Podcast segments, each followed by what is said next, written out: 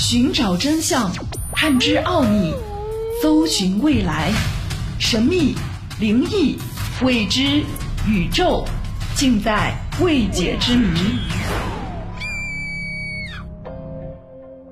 这里是《奥秘全接触之未解之谜》，我是肖峰。收听我们的节目，如果你也有一些想要说的，欢迎在我们的节目录音下方直接留言，和大家一起来分享。在今年年初，在著名的科学杂志上，来自英国曼彻斯特大学的科研人员提出了一个非常有趣的观点，那就是人类如果想要到外星文明，那么或许博弈论可以带给我们答案。那么，什么是博弈论呢？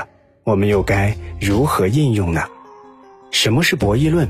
简单来说，就是一种用来理解和预知事情发展走向的理论。它又被称为对策论。研究者们一般都是通过它来研究具有斗争或者竞争性质现象的数学理论和方法。在很多领域当中，博弈论都占有主导的地位。比如说，金融类、证券学、生物学、经济学、国际关系、计算机科学、政治学等等。那么，博弈论又是如何和外星文明挂上钩呢？上个世纪五十年代，物理学家费米提出了著名的费米悖论，讨论为何人类找不到外星文明。说起来，费米悖论的关键分析在于外星人存在，外星人不存在。其中最好理解的一点就是外星人不存在。如果人类真的是宇宙当中唯一的文明，那么自然也就找不到其他文明了。真正让人难以理解的就是外星人存在，为何我们找不到他们呢？有观点认为，这是因为黑暗森林法则，因为文明之间不知道对方真实实力的情况下，都不会贸然暴露自己，这也是文明的宇宙生存之道。而人类向宇宙中发射文明信号，希望可以找到同伴，事实上也就等于把自己暴露了，极有可能会引来杀身之祸。毕竟不出声，不暴露自己，宇宙这么大，那么就有很大的概率不会被先进的外星文明发现。这样一来，持续生命的几率也就更大了。但是如果人类还是想要找到可能存在的外星文明，又不希望自己暴露给先进文明的视线之下，那么通过博弈论，或许可以规避这个问题。那么就是如何用博弈论来寻找外星文明呢？研究者认为，我们需要通过博弈论在宇宙当中寻找自己的同伴，这些同伴必须势均力敌，然后在必要的时候可以一起组队。说白了，就是通过博弈论来建立宇宙同盟，之后互利互惠。比方说，如今的人类文明已经具备了拥有寻找地外文明的能力。毕竟我们已经找到了上千颗的宜居星球，这就意味着只需要另一个文明和我们的能力差不多，它也同样具有寻找地外文明的能力就可以了。这样一来，就可以通过彼此交换，只有对方才能够懂得信号来取得联系，同时也可以互相试探，看看对方的实力究竟如何。研究者表示，就好像在博弈论当中，从游戏领域来说。存在着一种协调类的游戏，这个游戏当中想要获胜，就需要组队，然后玩家之间相互交流才可以。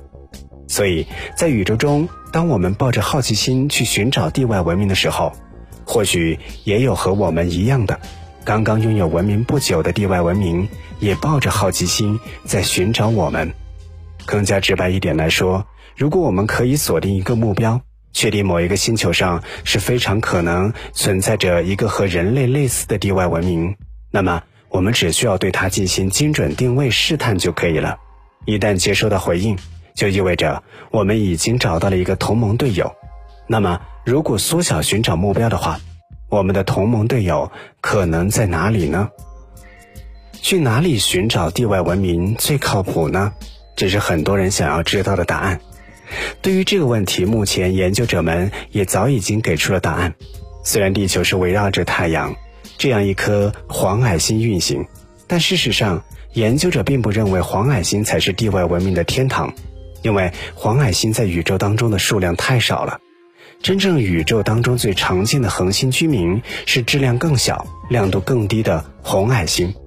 这也意味着红矮星的周围才可能有存在着地外文明，而且由于红矮星的寿命更长，所以上面的文明可延续性也更高。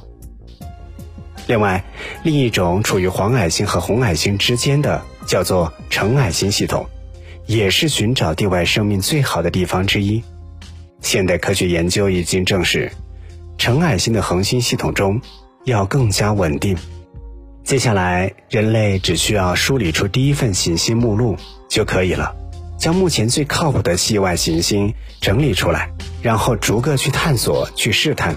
通过博弈论，一旦收到了回应，我们也就找到了一直在寻找的地外文明。那么，你觉得通过博弈论这种方式，能够找到外星文明吗？奥秘全接触之未解之谜。你有什么想说的？欢迎在节目下方直接留言，和大家一起来分享你的观点。想要收听更多的节目录音，欢迎关注微信公众号“爱电台”的全拼。我们下期节目再会。